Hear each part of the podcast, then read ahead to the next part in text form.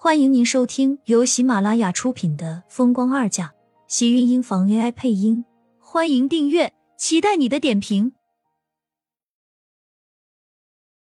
第三百三十集，苏浅的话让小护士整张小脸都跟着一愣，似乎一时间竟然没有反应过来，随即才明白的笑道：“我是说，你以后要是不乱吃避孕药的话，当然就不会不能生了。”这药物对身体影响很大，而且你还是服用的这么大剂量。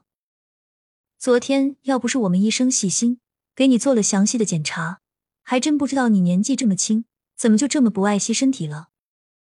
我能胜，我不是不孕，我没有病，对不对？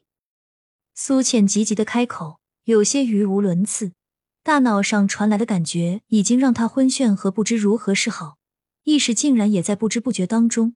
有了些许的模糊，护士见状，赶紧倒了杯水给他服下，皱着眉劝他道：“你这小姐怎么这么不听劝？越是让你不要乱动，你还偏偏乱动，难道你还真想让自己留下什么后遗症不行了？”说完，又怕苏浅担心，只好守在他身边安慰道：“你好好的，我们主任给你做了详细检查，除了发现你刚服了药效很强的避孕药外，其他的都很好。”以后只要你不吃这些东西，怀孕很容易的。我知道了，谢谢你，护士小姐。苏倩颤着声音，微微发抖的开口。虽然她现在躺在床上不能乱动，就是睁开眼都会让自己的眼睛变得模糊，可是心里却怎么也忍不住的激动。她不是不能生，她可以有自己的孩子。可是她怎么会服用避孕药？原来的医生又怎么会说她不孕？苏浅紧闭着眼，此时的信息让他的心里掀起一阵阵惊涛骇浪，甚至在波涛汹涌般的激荡着他的心脏。没有人能知道他此时有多欣喜，又有多么的困惑。太多的不解让他想不明白，直到晚上，他才觉得可以睁开眼后，看着出现在他病房的护士小姐，苏浅终于忍不住开口：“小姐，请问我男朋友他？”你见过他吗？就是今天早上见过，然后去了主任办公室后就没见过了。你是想男朋友了吗？可以给他打电话啊。小护士心情很好，看到苏浅精神好些了，也忍不住和他开起玩笑，看起来是一个很活泼的女孩子。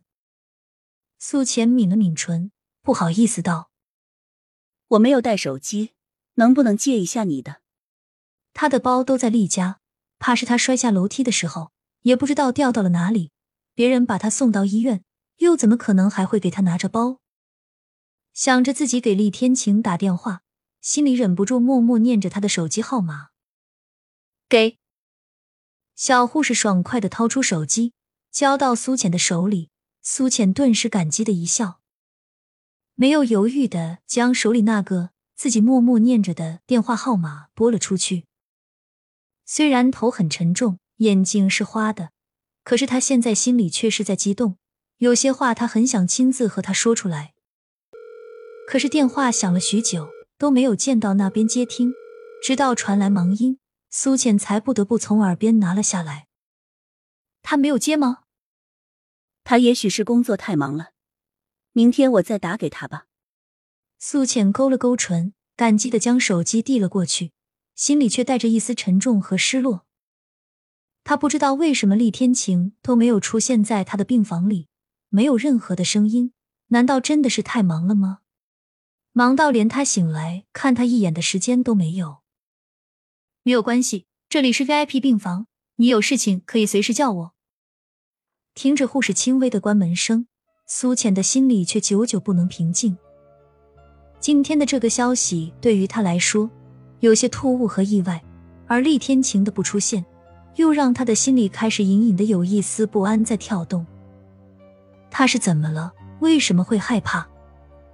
苏倩定了定神，闭着眼躺在床上，想让自己看起来更轻松一些，但是却怎么也不行。想多了，头就开始变得疼痛，然后脾气也变得烦躁。最后，他不得不强行让自己不去想这些事情，只有什么都不想了。他的头疼才会减轻。医生竟然在他的身体里检查出了避孕药。为什么他以前的医生会说他以后都不能生育了？还有厉天晴，这些对他现在来说都太过沉重了。苏浅不敢再去继续想。第二天，苏浅等来的不是厉天晴，竟然是荣美君和盛霓月。荣美君看到他的样子，哭得很伤心。苏浅摸了摸自己头上的沙袋，虽然头疼的难受，但还是忍住在安慰他。荣美君说了一大串，像是用了所有的力气，连气息都开始不停的喘。身旁的盛霓月不停的劝他，但是结果似乎都没有什么用。最后还是苏浅开了口，才勉强安慰他停了下来。我现在不是已经没事了，就是不小心在楼梯上摔下来而已，脚步没踩稳，下次我会注意的。下次，你是想把妈吓死是不是？妈以后不能让你受一点伤。荣美君一张精致的脸上，此时已经吓得没有血色，看向苏浅的时候。